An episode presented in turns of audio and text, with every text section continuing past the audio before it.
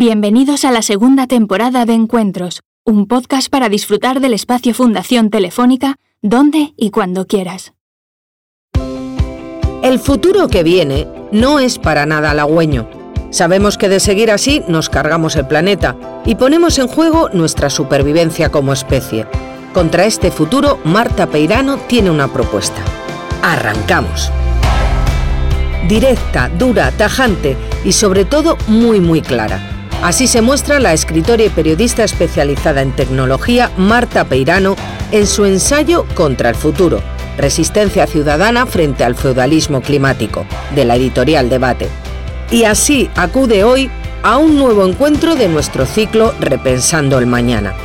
Absolutamente convencida, Peirano nos quita de la cabeza la idea de que vaya a venir una nueva tecnología a salvarnos de la catástrofe, en cuya antesala ya estamos. Afirma que sí, que tenemos soluciones técnicas para cualquiera de los problemas, pero que por sí solas está claro que no bastan, así que la solución ha de venir de otro lado.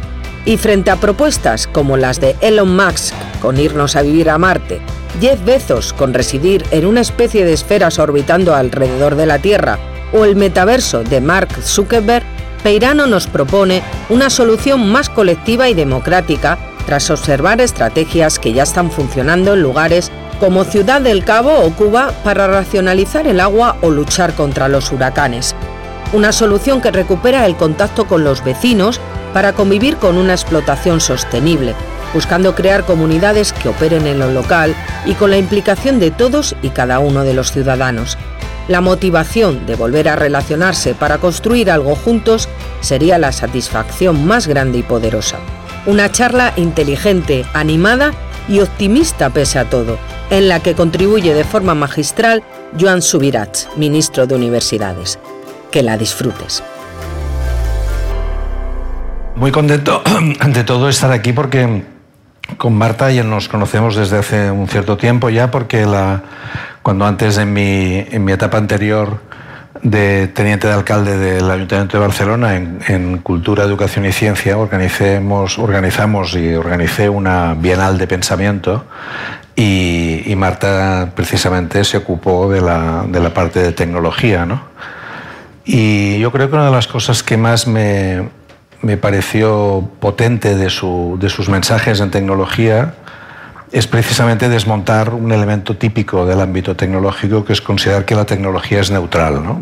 Es, forma parte, digamos, de uno de, los, de las características de, lo que ella llama en su libro los arquetipos. ¿no? Un arquetipo sería, pues decir, la, la tecnología es, eh, es, neutral y por lo tanto no, no, tendría por qué haber un debate de carácter eh, técnico, ¿no? Ay, perdón, eh, social o político sobre esto. En cambio, yo creo que en la constante de, Marta, con la cual coincido totalmente, es en, en digamos, plantearse siempre quién gana y quién pierde detrás de cada decisión que se toma, ¿no? es decir, de cada decisión también tecnológica. Es decir, cómo se distribuye algo que es importantísimo en política, cómo se distribuyen mm, costes y beneficios. Y esto yo creo que es una de las guías desde mi punto de vista del pensamiento de Marta, tanto en, sus, obras anteriores como en esta también. Tengo la sensación, y se lo decía, que esta eh, obra eh, es más cautelosa de alguna manera. Luego ya me desmentirá si quiere, ¿no? En el sentido de que, de que está pisando un terreno que es eh, de una gran complejidad, donde los elementos tecnológicos también son muy importantes, pero que al mismo tiempo ese desmontaje de la, de la situación, mm, esta es mi impresión, ¿no? Como resumen, tiene tiene unas componentes eh, de, procesuales, ¿no? de proceso, que son complejas, digamos, que son... No es que, no es que en otros casos sea más fácil, ¿no? Por ejemplo, ella pone una frase de, de Kuhn, ¿no? que no se trata solo de descubrir, sino que es clave, digamos, las prácticas y los objetivos. ¿no? Por lo tanto, en el fondo, y la primera comentario que te quería hacer era este, ¿no? Eh, has dado por supuesto que, que, el diagnóstico está claro, ¿o no? Y por lo tanto, ¿es un problema solamente de respuesta? Eh, en alguna parte del libro más o menos pareces orientarlo hacia aquí. Bueno, cuando dices, gracias Joan, y gracias Elena, y gracias a la Fundación por abrir un lunes para, para, bueno, para acompañarnos presentando este libro, y gracias por esa pregunta que no sé si entiendo muy bien.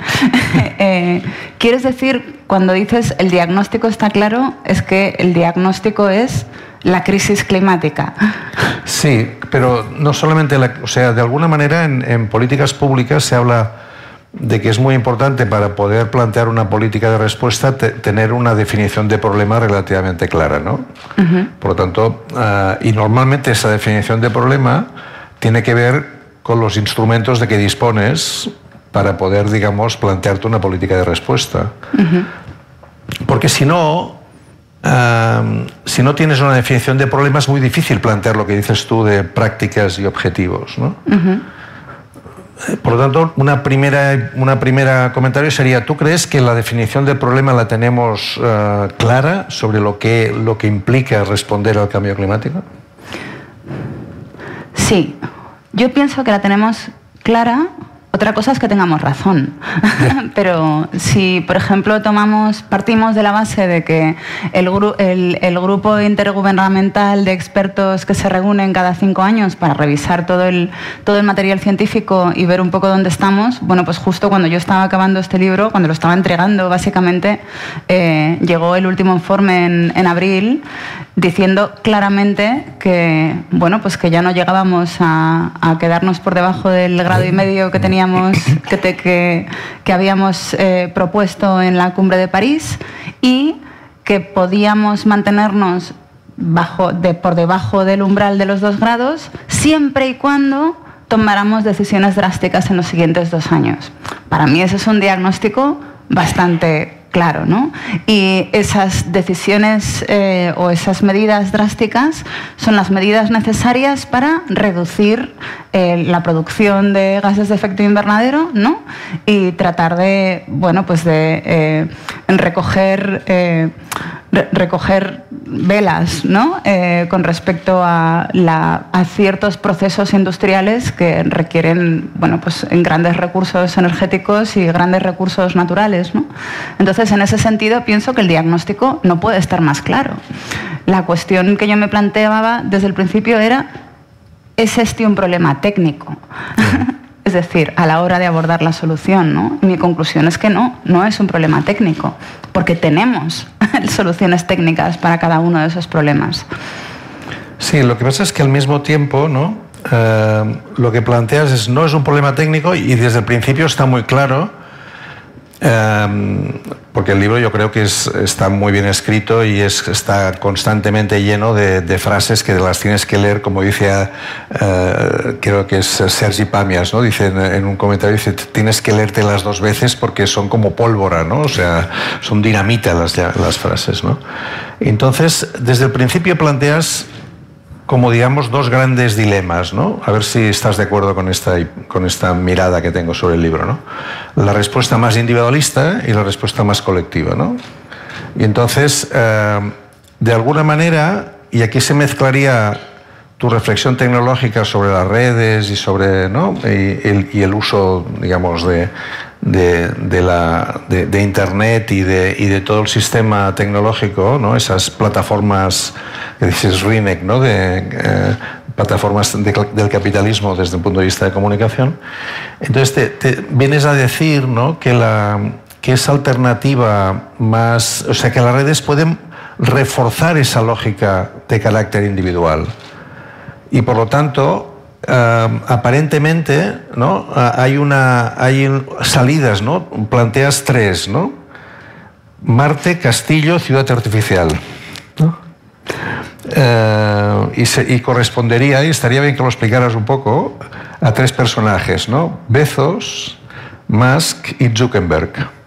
No sé si Zuckerberg es el de Marte, ya sé que no lo es, ¿eh? pero, pero para que expliques un poco por qué, digamos, esa, esa, esa perspectiva ¿no? que nos marcan estas, estos grandes, digamos, capitanes de, empresa actuales eh, ¿consideras que son muy poco operativas o hasta qué punto resuelven o no resuelven?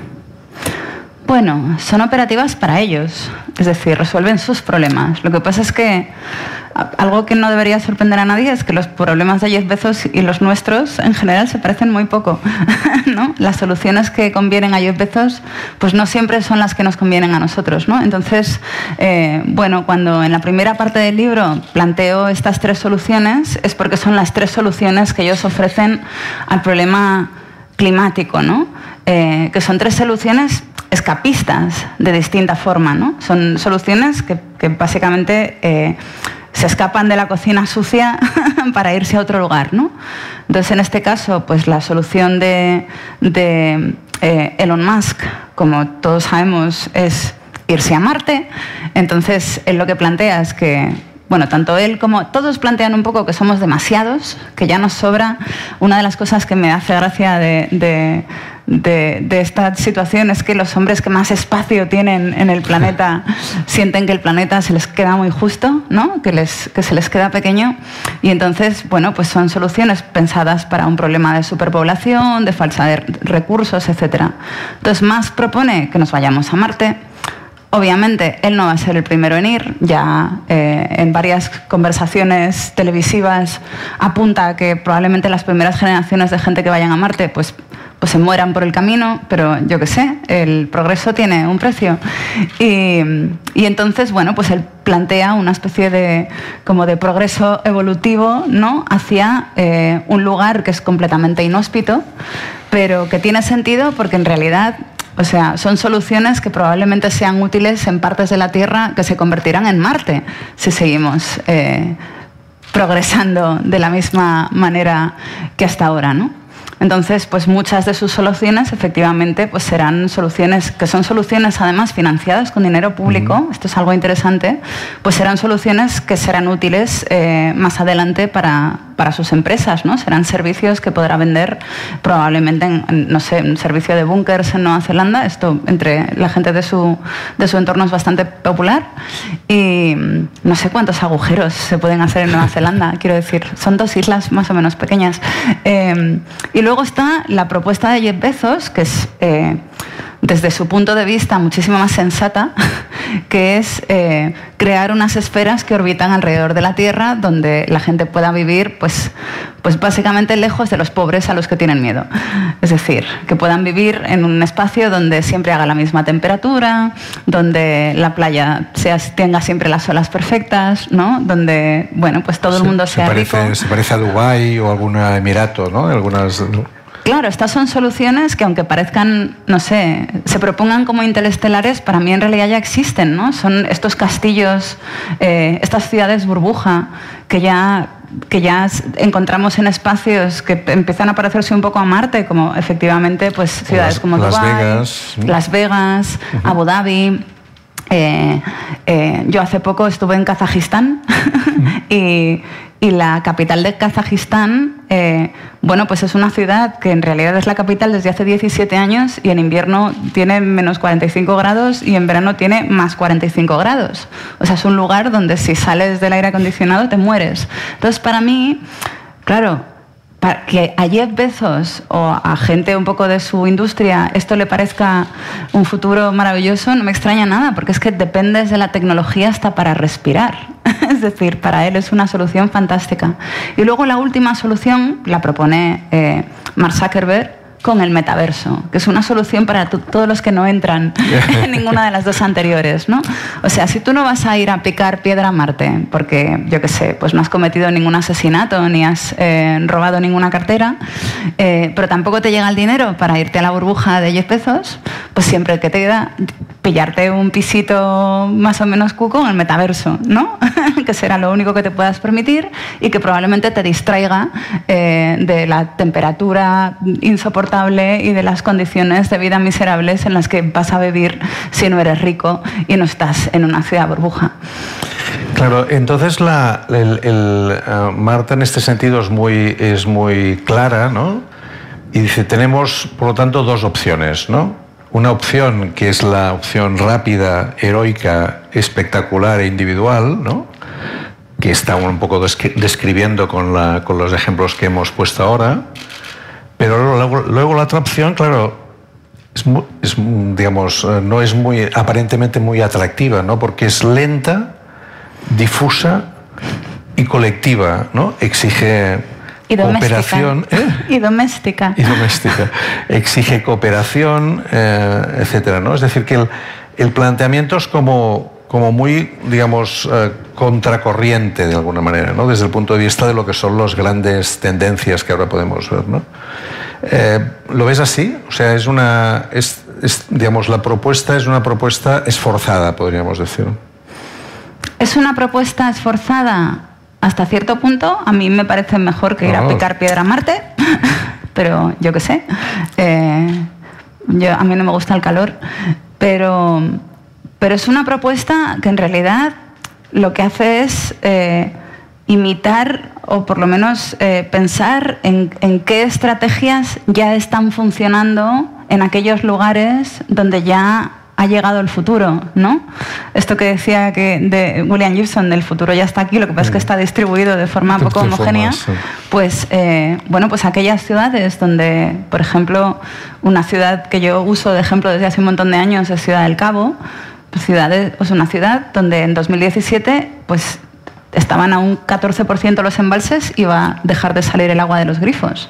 Entonces ellos declararon un día que era el día cero por el cual los grifos dejarían de echar agua y crearon una red de, bueno, de dispensadores de agua con unas raciones de 50 litros de agua diarias por familia. Eh, en España gastamos 170 litros de agua diaria por persona. Ojo ahí, ¿eh? O sea, 50 litros mm, por familia es, al día, es, muy poca agua. Y entonces, bueno, pues plantearon una serie de retos para poder eh, intentar no llegar a ese día, a ese día cero, ¿no? Implicaron a toda la población, generaron una serie de incentivos que a mí, que yo en su momento estudié porque porque les funcionó. Es decir, esto fue en 2017, estamos a 2022, de momento en Ciudad del Cabo sigue saliendo el agua de los grifos. Eh, y, esos incentivos, bueno, pues tuvieron, o sea, yo lo cuento en el libro como si todos les hubieran salido bien desde el principio, ¿no? Pero efectivamente fue un proceso de prueba y error en el, que tenían mucha prisa, tenían que resolver su problema en cuatro o cinco meses eh, y bueno, pues plantearon una serie de retos a la población y la población respondió. A veces para no pagar multas, eh, a lo largo de, según iba evolucionando el proceso, porque, porque a la hora de, o sea, cuando conviertes a una comunidad entera en casi accionistas ¿no? del agua común, pues de repente se crea, se crea un, espíritu de protección eh, muy tangible. Las multas ayudan. Eh, y bueno, y les funcionó. Y no, no hicieron grandes despliegues tecnológicos. Lo único que hicieron fue poner sensores inteligentes en todas las casas. ¿no? Y, y no hizo falta eh, ponerse a pensar, bueno, pues los que más agua gastan son los que tienen piscina y los que tienen un jardín. Y los pobres en realidad no gastan agua porque la mayoría de ellos ni siquiera tienen agua corriente en casa. No, no hizo falta nada de eso. Hizo falta proponer un reto y simplemente dejar que cada uno lo hiciera como, pero el, Reto no, el reto no tenía esa virtud de, la, de que estabas al borde, ¿no? O sea, tenía, o sea, de alguna manera tú planteas, ¿no? Dice, mm, hay un placer inmediato y un dolor postergado, ¿no? Entonces, si tú no tienes esa sensación de que, de que el, dolor es, es, inmediato, siempre piensas que puede haber una solución, ¿no? Que te alivie ese, ese dolor, ¿no? Por lo tanto, ah, por ejemplo, que, que, venga alguien tecnológicamente y, lo, ¿no? y encuentre una tecnología nueva. ¿no? Eh, aquello que decía mi abuelo hace años, eh, siempre ya inventarán algo nuevo. ¿no? O sea, cuando había algún problema, pues la sensación de que esto pues ya... Y, y por lo tanto, en el caso de Ciudad del Cabo, que ya evidentemente en el libro lo explicas muy bien, hay esa sensación un poco de, de, que la tragedia es inmediata, ¿no? Cuando estás en el borde del abismo. Eh, y por lo tanto la, la, posibilidad de, de, generar esta, esta especie de esfuerzo colectivo, ¿no? Sin tener esa amenaza, ¿cómo, lo, cómo puedes, digamos, buscar las maneras de hacerlo, digamos? Hmm, sí, claro, esto es un poco lo que yo planteo, ¿no? Que a lo mejor como especie si somos tan listos, eh, si somos más listos que todas las demás especies, a lo mejor deberíamos ser capaces de generar una estrategia parecida eh, sabiendo que nos quedan dos años ¿no? para tomar decisiones cruciales, pues para, no sé, garantizar la supervivencia de un porcentaje amplio de la población, por lo menos de las islas. Nueva Zelanda, en 10 años, como suba el nivel del mar, no, no lo cuenta. Eh, pues a lo mejor deberíamos ser capaces de generar estrategias que no requieran que estemos ya en la crisis, ¿no? Es decir, verdaderamente, porque otra de las cosas que sabemos históricamente y que hemos comprobado una y otra vez es que cuando estamos en mitad de la crisis no solemos tomar las decisiones más, eh, más, apropiadas, ¿no? Porque cuando tienes la casa en llamas, bueno, pues eh, no, no tomas las mismas decisiones que cuando que cuando te avisan de que puede pasar. ¿no? Eh, nosotros estamos en el preaviso más ultimátum, ¿no? porque el ultimátum es de dos años, o sea, dos años. Eh, ha pasado dos años desde la pandemia y parece que ha sido así, ¿no? Y, sin embargo, parece que no somos capaces de desarrollar ese tipo de, estrategias. Yo pienso que tenemos que buscar los incentivos en otro lugar. Sí, precisamente lo que está muy bien es la, vas desmontando algunas ideas em, de carácter tecnológico que aparecen como milagrosas, ¿no? Y vas diciendo cosas que son bastante potentes, ¿no? Por ejemplo, eh, invertimos en tecnología que contamina más que lo que limpia. Entonces, por lo tanto, no, se nos están ofreciendo algunas soluciones de carácter técnico que aparentemente, digamos, em, pueden solucionar los, grandes temas de fondo, pero en cambio no, los, no lo hacen. Pero por otro lado, también dices que, que la, en un momento determinado, espera a ver si lo encuentro, mm,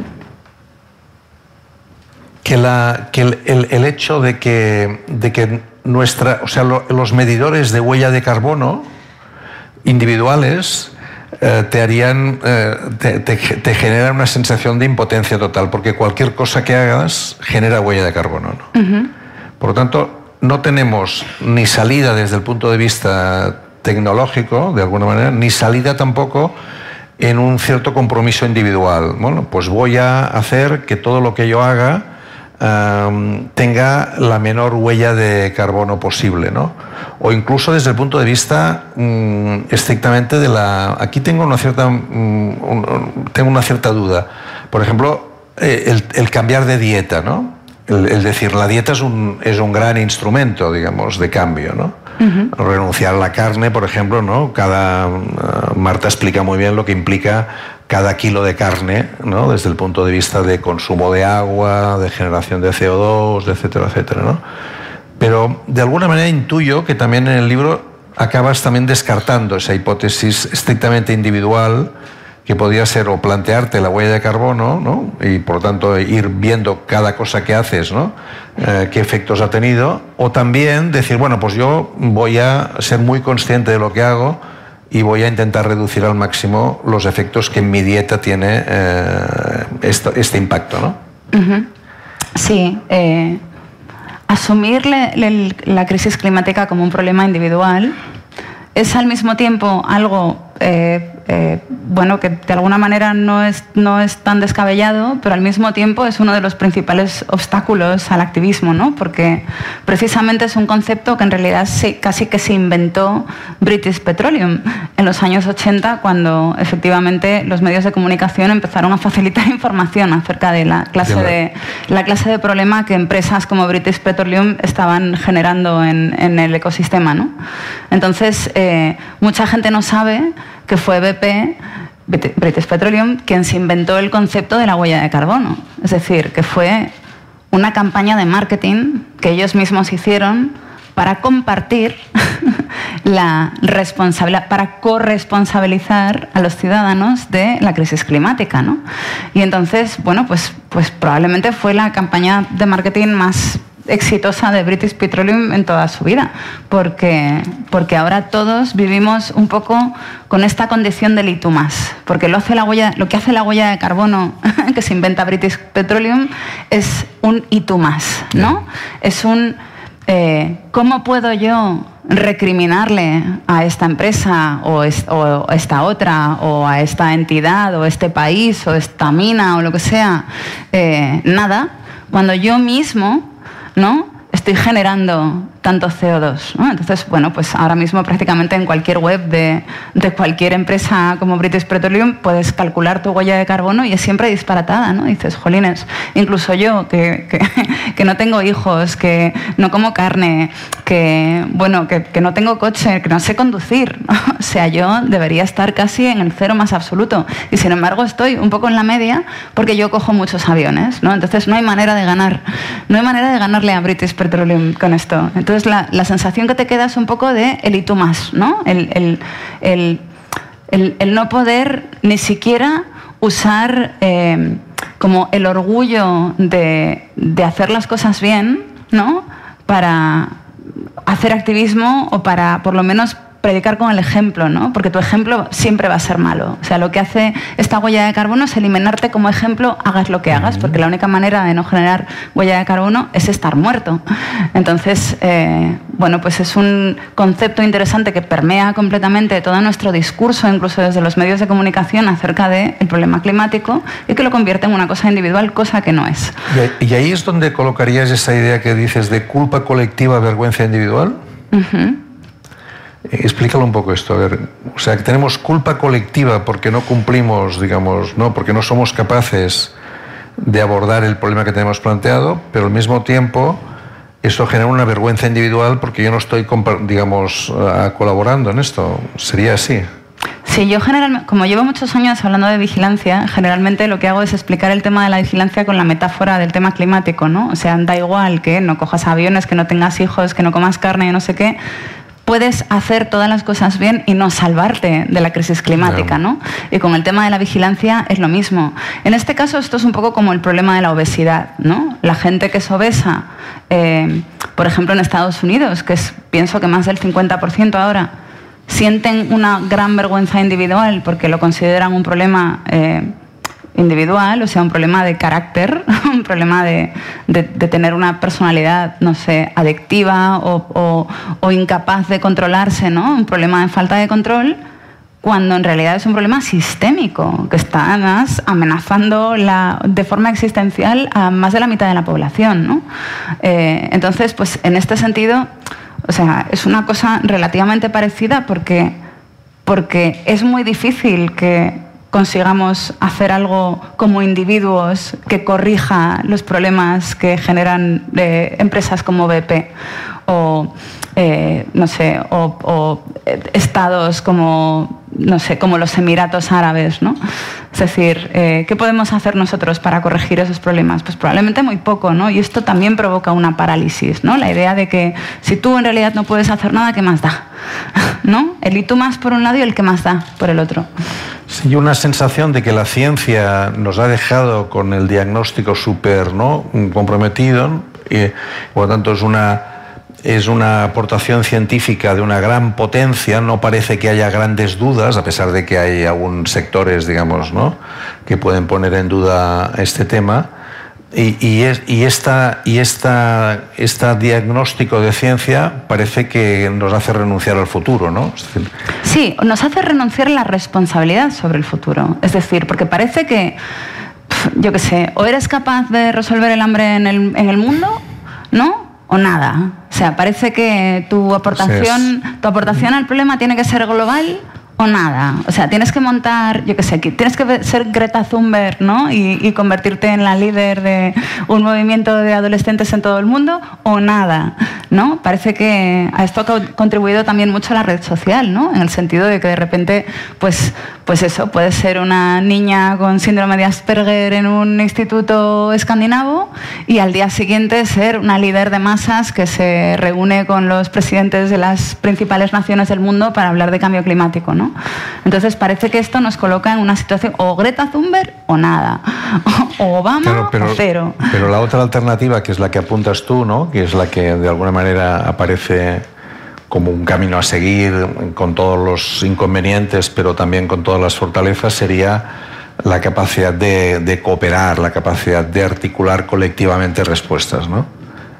Pero ahí también las, las dificultades aparecen, son muchas. ¿no? Una, en alguna entrevista que he visto que te, te habían hecho sobre el libro dijiste que que ahora habías intentado conocer a todos tus vecinos y, casi casi ponías en valor aquello que parece como el horror de lo colectivo, que es la reunión de propietarios de, escalera, ¿no? O sea, la asociación de, propietarios que se reúne para discutir, digamos, eh, eh, quién hace ruido, cómo se, ¿no? Que el perro, quién lo, ¿no?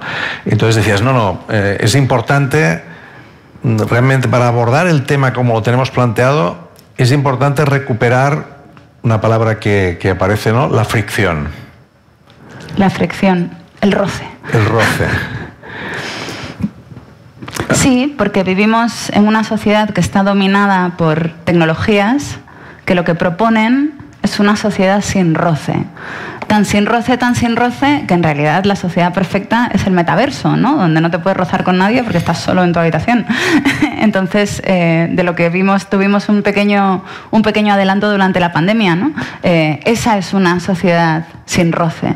Eh, cuando hablo del roce, hablo precisamente de lo que pasa cuando intentas llegar a un acuerdo o, o tratar de encontrar un punto de encuentro con personas que no son iguales que tú, que no escuchan los mismos discos que tú, que no tienen la misma que tú tú, que no trabajan en las mismas profesiones que tú. Es decir, esto que las, las redes sociales nos han ido, han ido eliminando de nuestras vidas, ¿no? nos van segmentando de alguna manera, ¿no? Claro, y aparte, pues eh, están diseñadas para aislarte del lugar en el que estás físicamente y llevarte a otro lugar imaginario, ¿no? Donde todo el mundo es guay, porque todo el mundo es como tú. Entonces, eh, la fricción es un poco como abandonar ese lugar imaginario, ¿no? Donde haces un activismo imaginario y, tu, poder político eh, como comunidad es cero, o sea, se reduce a nada, y devolverte a un lugar donde hay un potencial eh, comunitario y un potencial político que puede empezar pues con el roce, ¿no?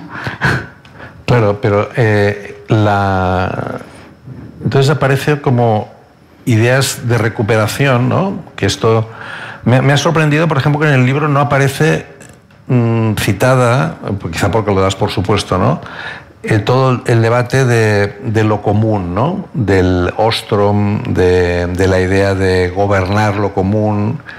Aparecen citados las experiencias de los pueblos indígenas, ¿no? de que, son, capaces, digamos, de mantener una explotación que al mismo tiempo es sostenible ¿no? de sus recursos. De convivir en lugar de explotar, ¿no? Bueno, claro, de convivir, pero digamos utilizando los recursos de manera sabia porque son capaces, digamos, de, saber subsistir y al mismo tiempo sin, sin digamos, erosionar sus fuentes, digamos. De manera sostenible, Exacto, que sería la palabra. Exacto. De manera que se puedan sostener ellos mismos en ese, en y entorno. Y esa es, la, esa es la idea, ¿no? En el fondo, la palabra que, que va reunida o que, que, se, que se articula con fricción sería comunidad, ¿no? Y por lo tanto, de alguna manera, todo lo que se plantea en la parte más propositiva del libro, con, algunas dudas, ¿no? en el sentido de, que no estás dando recetas, evidentemente, sino que estás explorando, ¿no? son la idea de, reconstruir lazos, vínculos eh, que permitan, digamos, eh, de manera a veces temporal, de manera, mm, digamos, eh, muy localizada, ¿no? Construir comunidades que puedan, eh, digamos, en el, sentido de Ciudad del Cabo, de poder mm, plantearse respuestas. pero ahí no aparece, o sea, aparece lo público institucional como algo, digamos, marginal, de hecho, ¿no? Y en cambio lo público colectivo, lo público comunitario, aparece con mucha más fuerza. No obstante, hay una visión más de utilización instrumental de lo público institucional, ¿no? Bueno, yo pienso que lo público institucional tiene un gran valor dentro de lo que pueden ser redes comunitarias, no en torno a ideas ni en torno a opciones políticas, sino en torno a la protección de recursos comunes, que pienso que en este contexto es la manera más apropiada de generar comunidad, ¿no? en torno al agua, en torno al recurso energético, etc. Eh, lo que pienso es que tienen un papel muy importante que cumplir, eh, pero que son instituciones que ahora mismo, por ejemplo, pues son las más eh, maltratadas a la hora de afrontar una crisis. Que para mí las instituciones principales de las comunidades de vecinos son los institutos, las bibliotecas, los, eh, los colegios y los ambulatorios. Es decir, para mí esas son las instituciones principales de un barrio. ¿no? Eh, lo que antes era, pues a lo mejor la iglesia, ¿no? No sé si la iglesia en, probablemente en algunas comunidades también cumpla todavía esa función, pero, pero pienso que son los lugares de futuro, o sea, los lugares que tienen que hacer de nodos para, eh, para organizar pues, eh, la respuesta a problemas muy concretos, algunos sanitarios, otros educativos, eh, otros energéticos. Ahí hay una coincidencia con Klinenberg en el, en el libro que ha publicado de Palacios del Pueblo, ¿no? que intenta como explicar la respuesta que se dio a la crisis de, de Chicago, ¿no? las diferencias que hubo a, partir precisamente de, esas estructuras de carácter comunitario, comunitario público, ¿no? bibliotecas, etcétera, que fueron capaces de articular respuestas en barrios y en otros no. ¿no? O sea, él, utilizaba la misma ciudad y veía cómo en, algunos barrios de, creo que era Chicago, la respuesta era, mm, había sido capaces de, digamos, de de gestionar y de gobernar la crisis de manera mucho más, eh, digamos, igualitaria que en otros donde no habían sido donde no existían esas infraestructuras, donde no había sido, no se había sido capaz de hacerlo. Lo que pasa es que esto parte de una hipótesis que es la capacidad de agencia, ¿no? de, que, que, la, propia gente tenga de reutilizar esos, esas instituciones de manera creativa y, y, y, digamos, defensiva en relación a lo que está pasando. ¿no? Eh, pero en, general, algunos, de algunos trabajos que se han hecho, por ejemplo, en relación a, cómo barrios de ciudades, por ejemplo, en el caso de Barcelona, sé que se hizo un estudio sobre este, de este tipo, los barrios donde fueron más capaces de generar respuestas de carácter colectivo eran barrios donde, digamos, donde no, los, los problemas eran no tan acuciantes como en otros barrios. O sea, la capacidad de agencia era mayor en, sectores, digamos, de, clase media, eh, bien formada y, por ejemplo, pues que yo que sé, que, que tienen AMPAs en las escuelas potentes. Cuando en otros barrios, digamos, donde la situación es económicamente y socialmente más complicada, incluso es difícil a veces organizar las AMPAs, ¿no? Porque las AMPAs, ¿no? Eh, requieren una cierta capacidad de tiempo y de, y de gestión, ¿no? Entonces allí quizá estamos poniendo, o sea, eh, de manera un poco provocativa te, diría, por un lado, eh, la capacidad de agencia, esa, utilización de las, de las, eh, digamos, de las infraestructuras públicas está más en manos de, aquellos sectores que son capaces de pensar respuestas y de, movilizarse. Y la otra alternativa que apuntas parece como un poco la contraria, que sería Cuba y la organización cubana en relación a, las, a, los huracanes, ¿no? explica un poco este segundo aspecto, bueno, si quieres contestar, ¿no? Porque parece como un poco contradictorio. En un lado es de abajo arriba y en el otro lado es de arriba abajo, ¿no? Son como dos, parecen como dos soluciones muy distintas, ¿no? A partir del mismo, de los mismos dilemas. Sí, eh, sí, porque o sea, a mí lo que me gustaría subrayar en ese contraste que tú señalas es precisamente que, los, o sea, que las diferencias entre ellas a lo mejor no son estrictamente técnicas tampoco. Es decir, que son estrategias que proceden de lugares muy diferentes, pero que obedecen a las mismas rutinas. Es decir, que es eh, establecer el problema de forma local es decir, no vamos a salvar el problema, vamos a salvar el mundo de la sequía, sino vamos a ver cómo salvamos este edificio de la sequía, ¿no? Eh, y, el, edificio de al lado y el de al lado. Eh, y segundo, eh, son estrategias que requieren una preparación, o sea, que requieren la implicación de todos y cada uno de los ciudadanos. Que a mí me parece que son las dos, las dos claves de no solamente de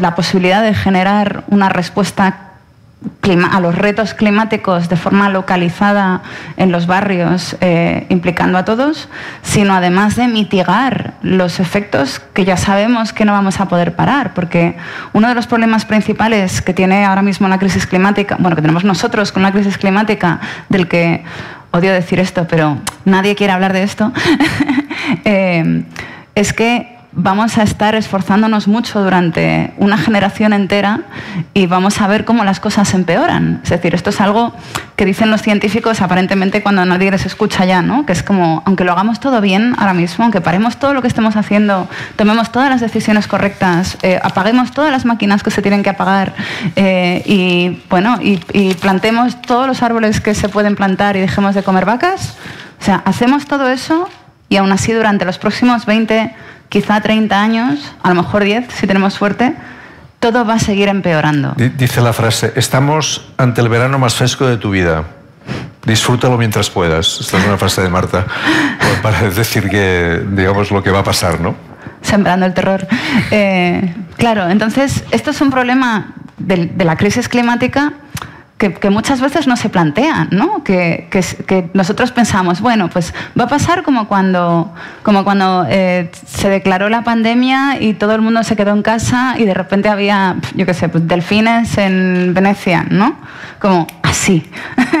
Apagamos las fábricas y ¡zas! Delfines en Venecia. No va a ser así todos los científicos que se dedican a estudiar este tipo de cosas han dicho, puede que pase más rápido de lo que pensamos, pero eh, no va a ser así. Entonces, una de las condiciones importantes de una respuesta eh, no solamente de, prevención, sino de mitigación de los problemas que sabemos que vamos a tener, es que la satisfacción de hacer lo que está bien no debería estar en tener una respuesta inmediata.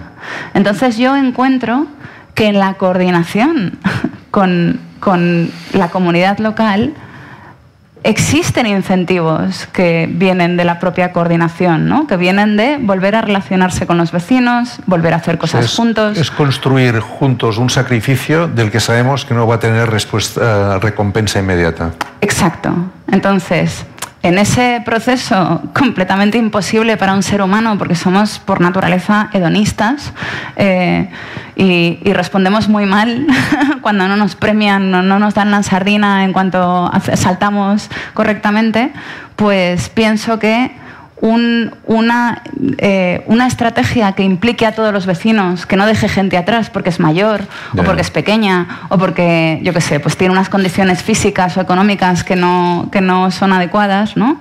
Eh, debería crear otro tipo de incentivos. ¿no? Y en este caso Cuba me gusta por dos motivos. Primero, porque es una bueno, pues es una isla que está en la autopista de los huracanes todos los años en la que sin embargo muere muy poca gente.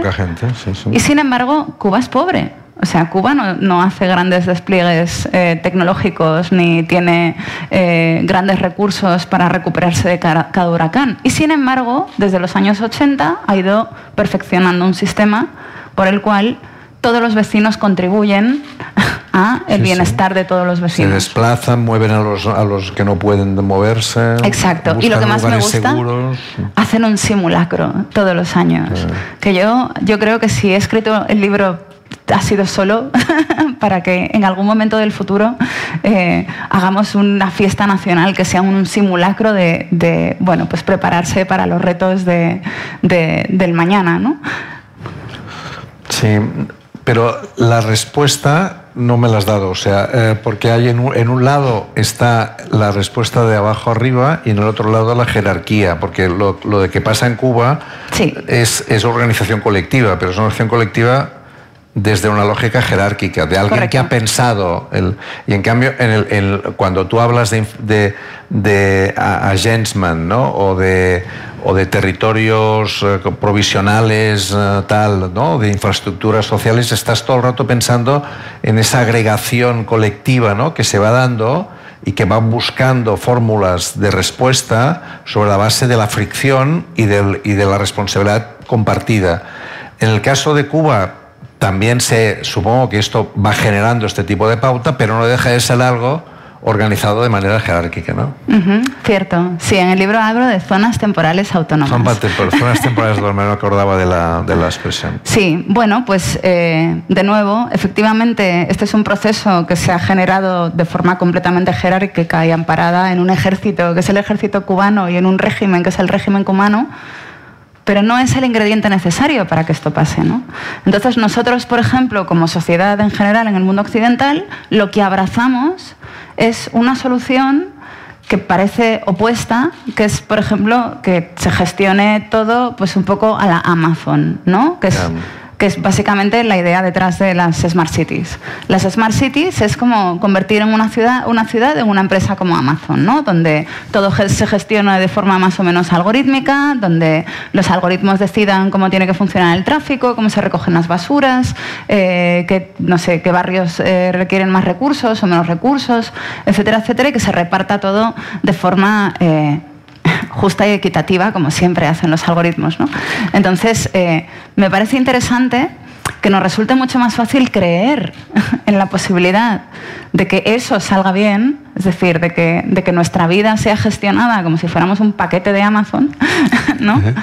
a que no podamos imitar una estrategia como la que tiene Cuba desde hace 35 años solo porque no somos un régimen militar. ¿no? Es decir, yo pienso que tenemos la capacidad de a lo mejor usar tecnologías como las que usa Amazon para producir eh, una estrategia como la que usa Cuba primero, sin convertirnos en la Smart City controlada por Amazon, ni en el régimen autoritario controlado por el régimen cubano. Sí, yo creo que en este sentido lo, de, Amazon funciona bien, porque hay una frase que Marta utiliza en el, libro que creo que resume también muchas cosas. ¿no? Administrar recursos comunes genera fricciones. ¿no? Por lo tanto, es, lo, lo, que ocurre en muchas comunidades de regantes, por ejemplo, ¿no? Sabéis que en Valencia aún sigue habiendo el Tribunal de las Aguas, ¿no? que, que, digamos, resuelve los conflictos que se generan entre los regantes eh, sin ir a los tribunales ordinarios, ¿no? sino que es una estructura de carácter comunitario ¿no? Eh, que impone sanciones, etcétera, etcétera. Y contrapone, Marta, eh, esta idea de la de administrar recursos comunes, generar fricciones, con el sistema blando que es el de los clientes, ¿no? El sistema de los clientes es un sistema blando, ¿no? Es decir, eh, digamos, yo soy cliente, tengo derecho a recibir, es una lógica individual, no me genera, digamos, necesidades, ¿no? yo pago para esto, ¿no? Eh, pero al mismo tiempo no me, yo tengo derechos, pero no tengo deberes, ¿no? Y ahí hay una, una, un contraste muy potente, ¿no? Lo, lo, que, lo que, digamos, de alguna manera se ha planteado siempre en este debate, ¿no? De hecho, cuando Elinor Ostrom hizo el libro este de Gobernar lo Común, lo que hizo fue dar respuesta a la tragedia de lo común, ¿no? que era la, hipótesis en que, en que pues, eh, la gente siempre por definición eh, digamos, buscará siempre su utilidad máxima y por lo tanto siempre intentará digamos, escaparse de esa fricción y buscar su propio rendimiento. ¿no? O como diría Susana, la de Mafalda, si le das las cosas a los pobres, eh, las estropean siempre. siempre las estropean. en ese caso sería, digamos, la combinación posible para, para aumentar las posibilidades de fricción y de gestión comunitaria sería la sensación de vértigo que produce ¿no? la amenaza climática. ¿no? Es decir, o sea, volveríamos al principio del libro, ¿no? la amenaza, la amenaza del, del, del desastre nos podía llevar a esa visión, digamos, más individualista de los que antes hemos hablado, ¿no? del castillo, de Marte y del metaverso, o esa amenaza nos debería ser capaces de, empezando por los elementos más comunes y más cercanos, ser capaces de, responder a nivel muy colectivo y muy básico de estos temas. ¿no? Eh, ¿Sería esta un buen resumen de lo que... sí. Sí, yo estaría satisfecha con ese resumen. Bueno, creo que hemos, hemos eh, yo creo, mm, entre los dos, no sé si Marta quiere añadir algo, lo digo porque seguramente pensábamos que sería bueno que, en la media hora que nos queda pudiéramos también eh, escuchar ideas, no sé, gente que, que, o que bien haya leído el libro y que quiera comentar, o gente que que digamos eh, le ha animado el, el, debate que hemos tenido y quiere plantear cuestiones, no sé. Si quieres tú decir algo más o algo que, que, no hayamos salido y que querías decir, que no hayamos dicho. Yo quiero que digas que el libro es entretenido. El libro es, eh, lo, he leído, lo he leído dos veces y, ¿Eh? y la lo tengo lleno de, lleno de anotaciones y me ha hecho, no solamente es entretenido, o sea, me ha, lo que me ha provocado y me ha estimulado muchísimo, ¿no? Y yo creo que se ha notado en los, los comentarios que he ido haciendo, ¿no? Es decir, es un libro que, que está lleno de, de, referencias de alguna manera muy, muy cercanas y, que, y con la capacidad que tiene Marta de, de plantearlo, son mm, lo, lo digamos, las rodea constantemente de referencias que si quieres ir más allá, sabes que puedes ir más allá, ¿no? Es decir, tiene, tiene, digamos, profundidad y al mismo tiempo eh, es, digamos, muy, muy cercano y entretenido, como decías tú, ¿no? O sea, esta sería la cuña de, de, de, publicidad del libro, pero es que es verdad que es un libro fantástico, o sea, no, no tengo ningún inconveniente en decirlo, ¿no? No sé Gracias, si quieres Joan. comentar algo más o... Bueno, yo quería decir, eh, como, como veo muchas caras amigas en el público, pienso que la mitad de los que están aquí sentados ya lo saben, porque tienen el libro, pero es un libro que, aunque hable del cambio climático, es un libro que habla de tecnología, ¿no? A veces me da la sensación de que mucha gente no lo compra porque piensa, jo, cambio climático, ¿no? Qué rollo, ya todos los días en las noticias cambio climático, ahora me siento culpable cada vez que me compro una zapatilla y, bueno, pues es un libro que intenta ver el cambio climático desde el punto de vista de lo técnico, ¿no? De, qué soluciones técnicas existen, sobre todo cuáles son las que nos plantean, ¿no? Porque efectivamente empiezo el libro hablando del diluvio universal porque es la historia más vieja que, tenemos registrada y al mismo tiempo es la historia de un, un, eh, una crisis climática, de un acontecimiento medioambiental y una tecnología totémica eh, y completamente mm, estatal, vamos, que viene de Dios, que nos salva, ¿no? Pero no nos salva a todos, nos salva a una familia que elige a sus colegas y se los lleva.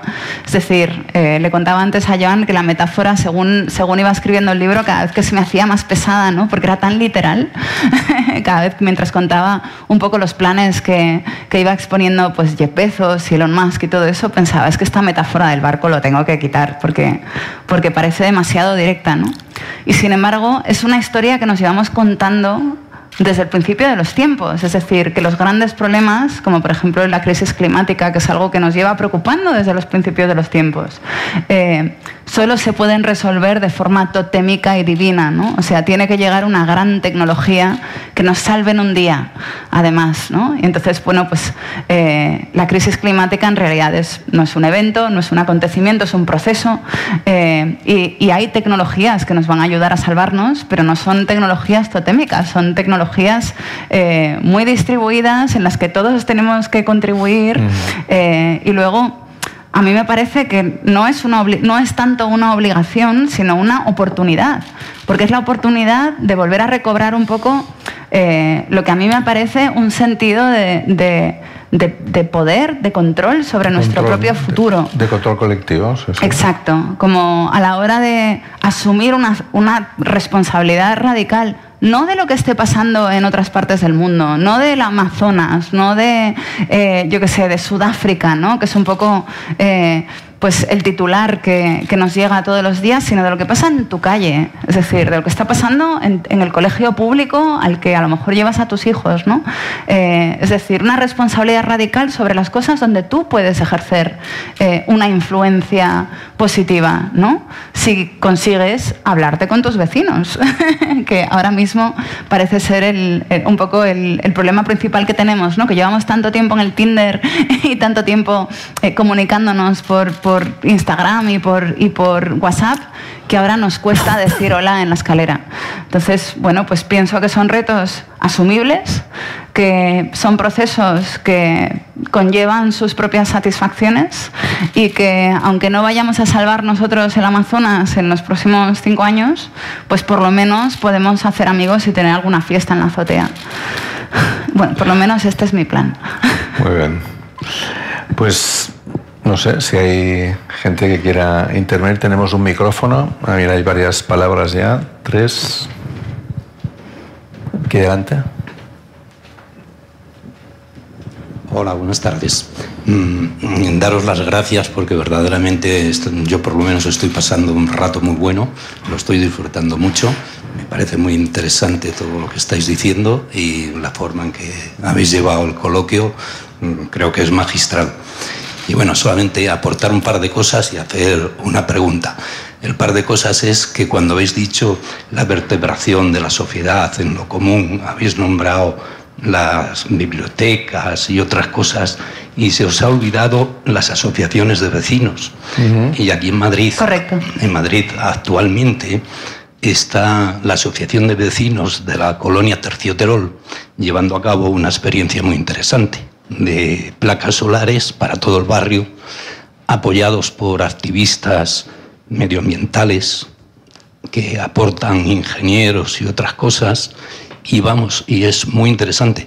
Luego, la Asociación de Vecinos de Meseta de Orcasitas hace muchos años también hizo una central eléctrica para el barrio. Y bueno, eso de lo común aquí en Madrid hay experiencias. Y luego, mmm, pienso que sois muy valientes, que lo es eh, dando, estáis dando la cara muy bien, pero no quiero desaprovechar el tener aquí a, a Joan, que es la autoridad y que está en los consejos de ministros y que nos ha dicho Marta que quedan dos años para la debacle. Y entonces yo quería preguntarte, ¿qué se dice en los consejos de ministros? y luego también dejarle la palabra a Marta, que es periodista Eso, ¿eh? y escritora, y, y, que ella aproveche este momento que tú le has hecho muchas preguntas y por favor, Marta, ponle un brete que nos cuente. Eso es todo. Muchas gracias. Yo es que creo que hay que esperar a que escriba un libro. Ah, Venga, sí, y te lo presento pero, yo. Pero esperaremos dos años. No, pero había una primera cuestión que eran las asociaciones de vecinos, ¿no? Sí, no, totalmente pienso... sí. Tienes toda la razón. Se me ha olvidado decirlo. Me parecen cruciales, súper importantes. Es más, el principio de todo. Joan, por favor, que mmm, estamos tocando mucho de la política, de la, la, institución, la política institucional. Cuéntanos algo, por favor, aunque sea poco. Se está aprovechando usted el micro, ¿eh? Em, em, empezaré empezaré por, por, un ejemplo vinculado a las asociaciones de vecinos, que es un ejemplo de Barcelona, que está intentando trabajar con la idea de las superillas, ¿no? que son, serían la, en lo que serían las manzanas de, de, del plan Cerdá, ¿no? trabajar en una... En una en, aparentemente es, es, una, es una alternativa solo de movilidad y de sostenibilidad en el sentido de reducir el tráfico y aumentar la presencia de, la, de las zonas verdes en la ciudad, ¿no? Es una ciudad muy, muy densa. Tenéis que recordar que Barcelona tiene 100 kilómetros cuadrados y Madrid 600 kilómetros cuadrados, con la mitad de la población. O sea, Madrid tiene 3.200.000, Barcelona 1.600.000, con seis veces menos de territorio, ¿no? O sea, el nivel de densidad es muy alto. Entonces, lo de las superillas es un intento de, de generar esta, esto, o sea, reducir un poco el, el impacto del tráfico en la, ¿no? el tráfico que ya sabéis que, que, que mueve al 20% de la población, pero ocupa el 80% del espacio, ¿no? Pero además, y eso es lo que quería comentar en relación con los jóvenes de vecinos, se está tra trabajando también con las superislas de carácter, digamos, en, en temas sociales. Es decir, por ejemplo, que los servicios sociales trabajen también con una estructura urbana más pequeña, ¿no? Y que haya mucha más interrelación entre personas mayores y servicios sociales, entre, entre las escuelas y la, y, la, y la gente que vive en, la, en esas zonas. Hay esa iniciativa del bicibús, ¿no? que es ir juntos en bicicleta a la escuela ¿no? y, y, y, cerrar zonas de, delante de las escuelas para generar comunidad. ¿no? O sea, si tú vas a, a llevar a tus hijos a la escuela y el sitio en el cual vas a llevar a tus hijos hay un tráfico brutal y que no te puedes ni parar y tal, es muy difícil que dejarás a tus hijos un momento y te irás. El momento que tú creas una estructura, digamos, más o menos segura, alejando, alejando el tráfico de la, de la puerta de la escuela, esto genera que las entradas y salidas de la escuela se puedan generar mucho más fricción ¿no? y esto genera un tipo de respuesta. O sea que hay temas de carácter urbanístico que pueden favorecer también el que se generen vínculos ¿no? eh, de mucho tipo. Abrir espacios para hacer cosas juntos, ¿no? Sí, no cosas exacto. a la vez, que es lo que te Sí. ofrece la red social. Eh, la- la- el Consejo de Ministros no es una asociación de vecinos, ¿no? Y además las y además las, las, eh, los debates en el Consejo de Ministros son confidenciales. ¿no? Pero, aparte de esto, diría que la presencia de los debates sobre este tema son muy presentes. ¿no? La vicepresidenta Teresa Rivera está constantemente planteando temas eh, que generan, eh, digamos, em, conflictos ¿no? de todo tipo, ¿no? Y evidentemente estas transiciones son muy complicadas, ¿no? Solamente hace falta ver lo que está pasando en el Mar Menor o lo que está pasando con, con los temas energéticos. Somos un país en el cual la presencia de renovables es muy, es muy alta, o sea, en, no tengo las cifras exactas, pero creo recordar que estamos más allá del 30% de, de porcentaje de renovables en el conjunto, digamos, de, energético. Y, por ejemplo, en temas de gas también es bastante importante. O sea, por ejemplo, la crisis energética actual, España no va a tener los mismos efectos, digamos, que van a tener países mucho más vulnerables en este sentido, ¿no? Lo cual no quiere decir que, estemos fantásticos, ni mucho menos, ¿no? Yo creo que el, impuesto del sol se ha, tirado para atrás, eh, hay mucha más inversión en este momento, incluso el otro día leía que, que hay dificultad de provisión de placas solares eh, en este momento por falta de, de, servidores, de microchips, etcétera, y porque hay una demanda brutal en este momento de, de placas, de placas de energía, de energía solar, ¿no? O sea, yo creo que está muy presente el debate. Este. Lo, que, lo que también está presente son las, las, eh, ¿no? Los, las limitaciones que muchos otros aspectos ¿no? que, que, Marta plantea en el libro eh, también, también están. ¿no?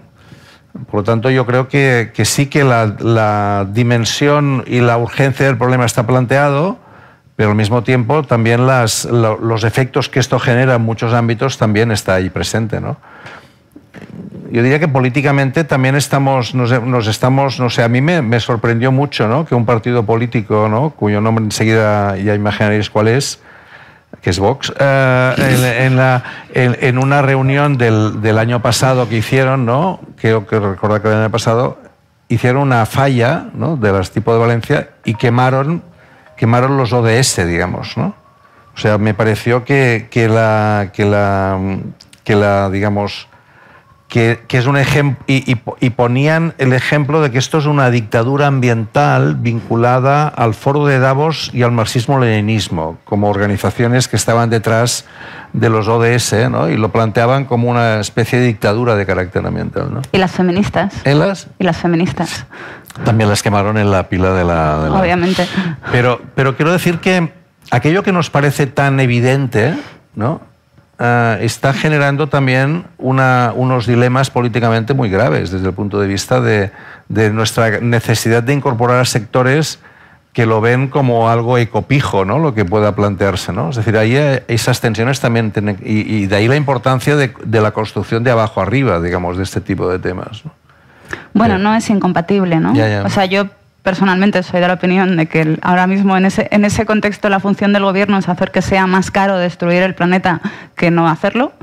Eh, pienso que hay muchas maneras distintas de hacer, de hacer eso, ¿no? de conseguir ese objetivo, pero, pero no creo que la responsabilidad eh, social y cívica de los vecinos sea, incompatible con la responsabilidad del, del gobierno. Pero, por ejemplo, hay un, en, el libro, en, el libro de Marta hay, una, hay un planteamiento político que es interesante, que es el cómo los, los, elementos que ha citado, ¿no? escuelas, universidades, eh, yo añado universidades, escuelas, universidades, bibliotecas, eh, centros de salud, puedan tener no solamente un objetivo específico en cada una de las políticas, sino puedan añadir a ese objetivo el construir comunidad, el, ¿no? el articular respuestas a los problemas que se plantean desde el punto de vista más específicamente ambiental. Es decir, que yo creo que allí hay todo un, toda una estrategia a desarrollar, a desplegar, ¿no? que, Sí, yo en esa lista no he puesto las universidades porque he pensado solo en las instituciones que pertenecen al barrio. Es decir, que son del barrio, ¿no? Igual que el cura de la iglesia del barrio es del barrio. El otro día fui a Ponferrada, que celebraban el 25 aniversario del campus de Ponferrada, eh, que, es es un campus de la Universidad de León que tiene 700 estudiantes. Aquello digamos, Ponferrada sin la universidad, o sea, la universidad debería ser un, un, elemento central también en esa estrategia de Ponferrada, ¿no? En relación a los temas ambientales. Y te podría poner otros ejemplos. Eh, Granada, por ejemplo, la Universidad de Granada tiene unos efectos de carácter económico y social en la provincia espectaculares, ¿no? sin los cuales sería muy difícil imaginar. Creo que representa el 6,7% del PIB de toda la provincia de Granada y el 10% de la, de la ocupación en Granada es la universidad. Total. O sea que realmente. Había más palabras. Gracias por darnos la palabra. Estaba escuchando a Marta y, eso hasta el final eh, estaba sintiendo un cierto fatalismo, eh, eh, sobre todo en lo relacionado con la tecnología. Por, lo que has dicho al final, mm, de una u otra manera será la propia tecnología la que nos tiene que ayudar a salvarnos. Lo conecto con la persona que ha hablado antes que yo Empiezas el libro hablando del diluvio, hablando del agua, y parece que uno de los grandes retos que tenemos sobre nuestras cabezas es precisamente el agua, su calidad y su escasez. Eh, el agua privatizada, hablaba Joan de Barcelona, que es una ciudad muy interesante, pero mm, mientras que en Madrid hemos conseguido, de momento, que el agua siga siendo de una empresa pública, en Cataluña está totalmente privatizada. Es más, Empresas españolas son dueñas del agua en muchos países, singularmente en América Latina. Por otro lado, ponéis de ejemplo a, eh, Cuba, la, cómo las personas se organizan, sea bien eh, ordenado desde arriba o como sea, pero se organizan para de manera sencilla hacer frente a, huracanes eh, muy potentes. Yo no diría sencilla, ¿eh? Bueno, de manera compleja, pero con herramientas sencillas, digamos, ¿no? Sin tener que recurrir a altísima tecnología eh, procedente de grandes compañías multinacionales, diseñada en el MIT, porque no eh, tienen dinero para pagar eso. Ahora, eh, Joan hacía referencia a la crisis energética que estamos viviendo.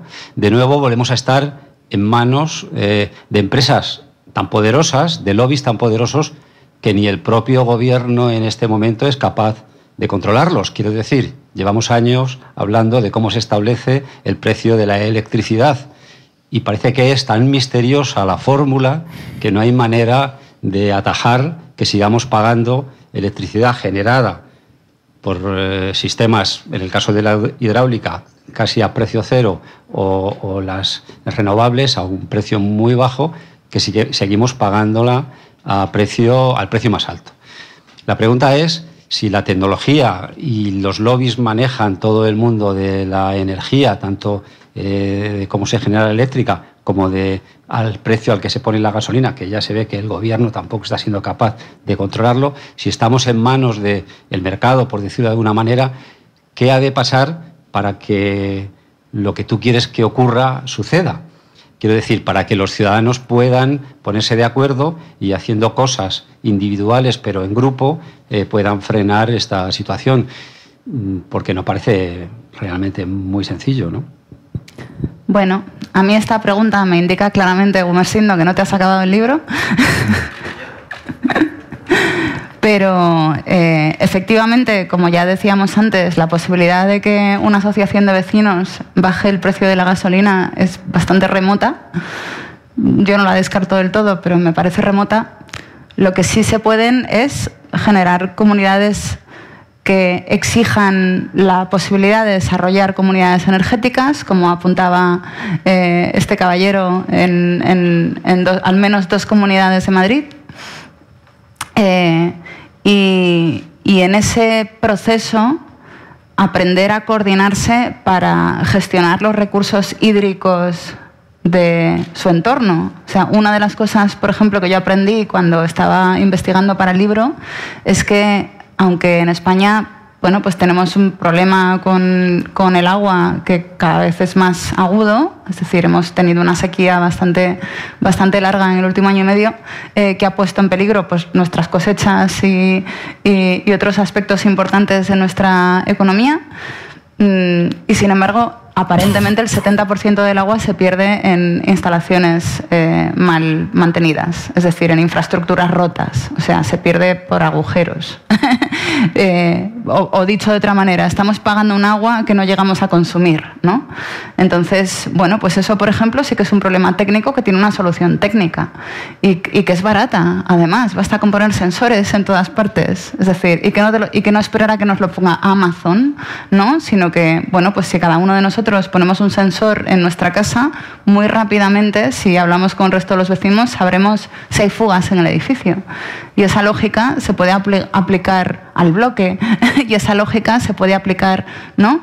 Es decir, eh, coordinarse para generar otro tipo de datos, ¿no? Porque parece de repente que los datos, eh, que, la, extracción de datos es eh, es un recurso que solamente tienen las grandes empresas tecnológicas. Nosotros podemos generar datos. Es decir, los datos, eh, como dice Benjamin Bratton, no son como las fresas salvajes que te vas al campo y los recoges.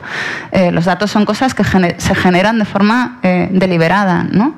Y entonces, bueno, pues hay ejemplos de comunidades que utilizan sensores y medidores extremadamente baratos y sencillos pues para saber exactamente cuánta, cuánta agua se gasta en una casa cuando se fregan los platos y cuánta agua se gastan cuando se abre la ducha, ¿no?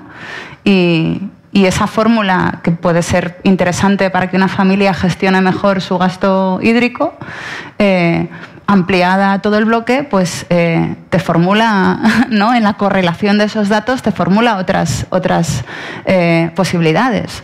Y en la correlación de los datos de ese edificio con los de otros edificios, pues esos datos te habla del estado de las instalaciones ¿no? que, te traen el agua a cada uno de los edificios. Es decir, en, el agregado de los datos que nosotros mismos podemos no solamente producir, sino además eh, poseer, gestionar y compartir, con un objetivo claro, está la posibilidad de generar suficiente información como para, que, para crear grupos de presión política. Es decir, ¿qué pasaría si de repente pues yo qué sé, pues el barrio de Usera, por poner un ejemplo así al azar, porque es el barrio al que me voy a mudar, eh, descubre que todo, que todo su servicio de, que su servicio de agua eh, pierde el 80% del contenido porque resulta que sus, sus cañerías llevan sin actualizarse desde 1960. ¿No? Pues que les está saliendo mucho más caro el agua que, por ejemplo, pues voy a poner un ejemplo así al azar, el barrio de Serrano, que a lo mejor tiene las instalaciones mucho mejor actualizadas. ¿Y eso qué significa? Pues significa que ya hay un recurso para poder establecer unos cambios que beneficien no solamente a la comunidad, sino que además ayuden a gestionar mejor el agua. Es decir, yo pienso que tenemos un montón de recursos y que esos recursos eh, pueden, pueden venir, es más, deberían eh, estar apoyados en, tecnologías que ya existen y que podemos usar, que podemos aprender a usar juntos y que en el hecho de usarlas juntos, eh, incluso nos podemos hacer amigos y, aprender cosas ¿no? y, buscar soluciones que sean pertinentes a nuestros problemas locales. Entonces, eh, ¿podemos hacer que baje la gasolina? Pues probablemente no, pero a lo mejor podemos aprender a buscar otras maneras de llegar a los sitios ¿no? Eh, de forma más organizada. Los que no me conozcan van a pensar que soy una hippie. No soy una hippie. Es que primero había pedido él y luego no sé quién de los dos había pedido antes, no sé. Ah, vale, adelante. Y tampoco, a menudo me acusan de ser una ludita cuando irónicamente he dedicado todos los años de mi vida profesional a la tecnología porque es la cosa que más me gusta del mundo. En fin. Pues nada, genial, digamos, el diálogo que habéis establecido y lo contundente y, clara que eres ¿no? En, todas las apreciaciones y siempre basadas en el análisis y en, datos, digamos, respaldados por la evidencia. Fundamentalmente te has referido al IPCC a los dos años que nos quedan para tomar medidas muy drásticas y este es el último informe que se va a poder recibir antes de, esos dos años, o sea, van a pasar cinco o seis años hasta recibir el informe notarial de la defunción, digamos, del equilibrio no solo climático, sino de, biodiversidad de la vida. Y me parece muy interesante que hayas centrado eso del diagnóstico, pero que luego hayas dicho no, no nos podemos quedar en, el diagnóstico y has hablado de, o habéis hablado un poco por encima de la parte, has dicho eh, ser propositiva y, el activismo. Has hablado de esos dos, de esos dos temas muy por encima me gustaría que profundizases más en ese, en ese sentido, porque si está muy bien analizar que, eh, digamos, la crisis climática, tener ese diagnóstico, eh, saber que ha sido provocado por un sistema socioeconómico básicamente en los últimos 50 años, por el sistema neoliberal eh, capitalista, aunque estas palabras pues suenan un poco duras a lo mejor a, algunos oídos, pero a partir de ese diagnóstico, la parte propositiva, la parte de, de acción, por ejemplo, ha sucedido una asamblea ciudadana para el clima, que aquí no sé si mucha gente la conozca, no sé si crees que esas herramientas también pueden ser, eh, pueden coordinarse también con, con, el tema de las asociaciones y en las universidades, por ejemplo, ya se ha pedido, Scientist Rebellion ha pedido eh, que sea una asignatura, el cambio climático, que sea una asignatura de grado obligatoria, al menos para todas las carreras técnicas, pero la han pedido en general para todas las carreras de, la universidad. No sé si por ahí que puedas profundizar un poco en, en esto, ¿no? porque si nos quedamos solos en el diagnóstico, pues solo seguiremos siendo parte del problema. Entonces la parte más bonita y más interesante me parece la parte propositiva, si puedes un poco escarbar sobre eso y contarnos algo más. Bueno, de hecho, o sea, como en realidad ya he dado varios ejemplos, sentiría que me estoy un poco repitiendo, pero a mí me interesan las, asociaciones locales, pero porque pienso incluso, por ejemplo, por poner el ejemplo de Barcelona, eh, que, que a la hora de de pensar en protocolos de gestión de crisis climática en Barcelona, pues no es lo mismo el que vive en la Barceloneta al pie del agua que el que vive arriba en la montaña, ¿no? ¿Qué, qué barrio en la montaña? Pues Sarriá. Sarriá. pues el que vive en Sarriá, ¿no? A lo mejor hay una, hay una comunidad abajo que se preocuparía más por el nivel del mar, sobre todo si ven un bajo, eh, mientras que la comunidad de, arriba, pues probablemente tendría que preocuparse más por, los, por la posibilidad de incendios, ¿no? por la sequía, por etcétera. Entonces pienso que eh, primero que, que, los recursos, o sea, que, que los, los protocolos, que para mí es la clave de este libro, es decir, que necesitamos más protocolos que tecnologías, necesitamos crear protocolos de actuación que nos sirvan en el lugar en el que estamos, a las personas que estamos, ¿no? y, y que sean protocolos que impliquen a todos. Por eso para mí el ejemplo cubano es tan significativo, porque es un ejemplo que implica a la gente más mayor y a los niños más pequeños. O sea, cuando hay una alerta de huracán, todo el mundo sabe lo que tiene que hacer. Y lo saben no solo porque se lo han dicho, sino porque se lo han enseñado en las escuelas y porque lo han entrenado todos juntos, ¿no? Eh, porque hacen un simulacro todos los años para entrenarlo. Entonces yo creo que nosotros deberíamos empezar a hacer lo mismo. Eh, y entonces, bueno, pues eh, las soluciones globales o más nacionales me parecen interesantes, pero yo pienso que se han planteado ya muchas, que para mí la, la novedad es que consigamos eh, desandar el camino que hemos caminado efectivamente en los últimos 50 años, que nos ha convertido en usuarios de nuestra propia ciudad, en lugar de miembros de una comunidad, ¿no? y desandemos ese camino, volvamos a ser miembros de la comunidad y, y asumamos una responsabilidad radical sobre lo que pasa en esa comunidad. No solamente a nosotros, ¿no? sino sino a todo lo que hay a nuestro alrededor, desde el árbol que tenemos delante de casa hasta el pozo que tenemos detrás. Eh, y entonces pienso que la implicación de los institutos es fundamental. O sea, creo que los que tienen que generar esos protocolos precisamente son los estudiantes. Eh, y luego, desde mi punto de vista, eh, las ciencias, las tecnologías o las soluciones medioambientales van a ser en los próximos 10 años lo que, lo que, la, informática, lo que la ingeniería informática ha sido en los últimos 30, ¿no? Es decir, si yo tuviera un hijo ahora mismo, me daría igual que quisiera ser músico. Yo le pondría a estudiar eh, eh, maneras de tecnologías para salvar el mundo y, estrategias para salvar el mundo, ¿no? Porque pienso que esta es una profesión que nos va a venir muy bien y que tiene muchas, eh, muchas ramas distintas, ¿no? O sea, no es lo mismo estar en Galicia que estar en Málaga, por ejemplo, ¿no? entonces, bueno, pues pienso que son las ceremonias locales lo que más se parecen a, los protocolos que yo imagino.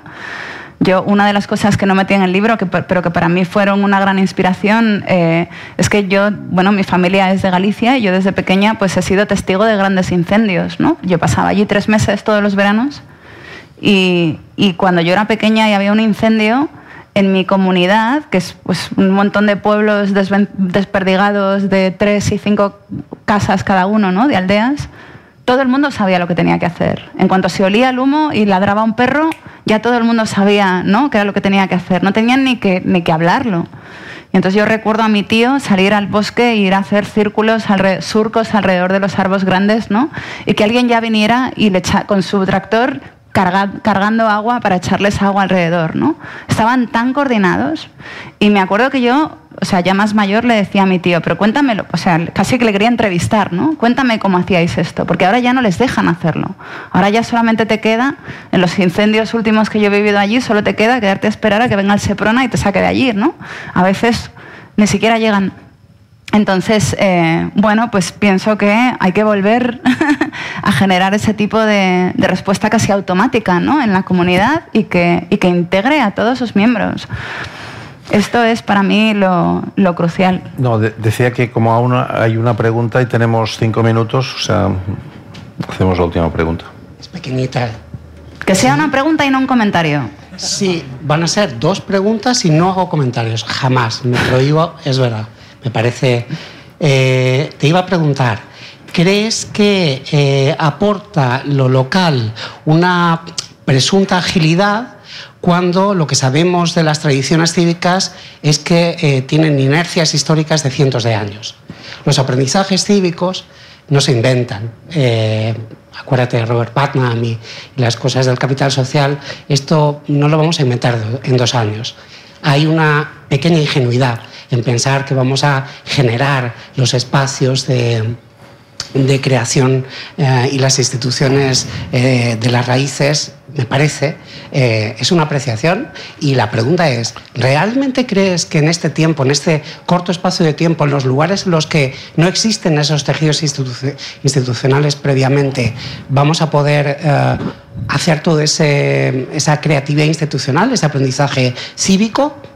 Yo diría que no. Y la otra pregunta es, em, ¿has descrito instituciones de barrio como el instituto y el ambulatorio? y la biblioteca. Y la biblioteca. Es decir, lo que controlan las consejerías de sanidad y las consejerías de educación de las respectivas comunidades me da la sensación de que la idea de que sean de barrio o que haya canales de siquiera comunicación, y te lo dice un presidente de AMPA durante bastante tiempo, mi AMPA no conseguía comunicar con el barrio de alrededor. Precisamente me parece un ejemplo de instituciones radicalmente desconectadas de su tejido barrial. Vamos a conseguir eh, reconectarlas y todo esto es estando a favor de lo que dices. Si eso es de contra el futuro y a favor de sus habitantes, que me parece que es lo, que has escrito. Sin haberlo leído porque me lo acabo de comprar, no me lo pidas. Bueno, eh, mm, me han llamado cosas peores que inocente. no me importa eh, parecer inocente. Yo lo que, lo que creo es que las comunidades que no consigan generar esas, esas estrategias, esos protocolos y esos lazos, eh, están muertas antes de empezar. Es decir, pienso que efectivamente hay lugares, y de hecho de esto hablo bastante en el libro, ¿no? Eh, se da eh, se da un poco la idea de que en los momentos de crisis las comunidades se crecen, ¿no? Y entonces pues se usan, por ejemplo, pues ciertas comunidades en Nueva Orleans cuando pasó el Katrina, se utilizan como ejemplo comunidades de Puerto Rico cuando, cuando lo atravesaron eh, el huracán María y después no recuerdo cómo se llama el siguiente y básicamente dejó plana la isla, ¿no? Eh, la cuestión es que la capacidad de generar respuestas cívicas a ese tipo de desastres de forma productiva solamente se da en lugares donde esos lazos ya, ya, han echado raíz. Entonces, eh, ¿pienso que es posible hacerlo en tan poco tiempo? Pues pienso que es lícito y necesario intentarlo. lo, que, me parece... Eh, no sé si inocente, pero ni lista, es no intentarlo porque nos parezca demasiado difícil. Es decir, pienso que ha habido sorpresas eh, positivas y sorpresas negativas en el pasado en, ese sentido. O sea, hay comunidades que están más allá, de, más allá del, arreglo. Pues probablemente sí, pero aquí la cuestión es eh, que, que esto es como la idea de que la esperanza no es de la seguridad o el optimismo de saber que lo que hagas va a salir bien, sino la seguridad de saber que intentar que salga bien merece la pena, aunque al final no salga. Entonces yo en ese sentido soy inocente y optimista. No, lo que iba a comentar, ya cerramos, es que yo creo que hay en, ese sentido una esa digamos, voluntarista, si se quiere, de, de, de esa construcción desde abajo, desde la fricción y desde la comunidad, creo que lo que hace es poner de relieve eh, también la falsedad o la o la digamos ¿qué, diría de la, digamos la impotencia que da a veces la sensación de que va a venir una respuesta de carácter mágico que va a responder ante esa situación ¿no? entonces eh, yo creo que de ese contraste está un poco la, la situación yo ahora recordaba una una tesis doctoral que dirigí de una persona que, que vive en, en, Aragón, que trabajaba con las inundaciones del Ebro, ¿no? Y cómo ponía de relieve ¿no? que eh, la, la lucha constante por seguir construyendo en zonas inundables sobre la base de ir excavando el, el, el, lecho del río para así evitar que hubieran inundaciones, cuando uh, al final la situación que, que, tienes que hacer es trabajar con la hipótesis de la, de la inundación, uh, construir simulacros, ¿no? De la población para, para, que cuando se anuncia la crecida del, del, Ebro la gente se movilice y así se evitan pérdidas, etcétera, etcétera, porque la lucha tecnológica contra la posibilidad de de, inundación se sabe que no, que no, es, que no es real, ¿no? Y en Holanda llevan años, digamos, sabiendo, trabajando con zonas inundables, etcétera, ¿no? Yo creo que esa combinación que tú decías de raíz histórica y de voluntarismo, ¿no? Es, es algo en lo cual es seguramente está una parte de esperanza, ¿no? Yo creo que el libro en este sentido es muy recomendable porque porque derriba ciertos mitos ¿no? de salida individual o estrictamente tecnológica, heroica, ¿no?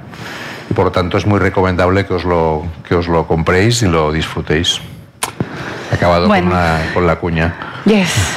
Y con eso hay un bizcocho. Gracias a todos por estar aquí. Gracias. Encuentros, un podcast para disfrutar del espacio Fundación Telefónica, donde y cuando quieras.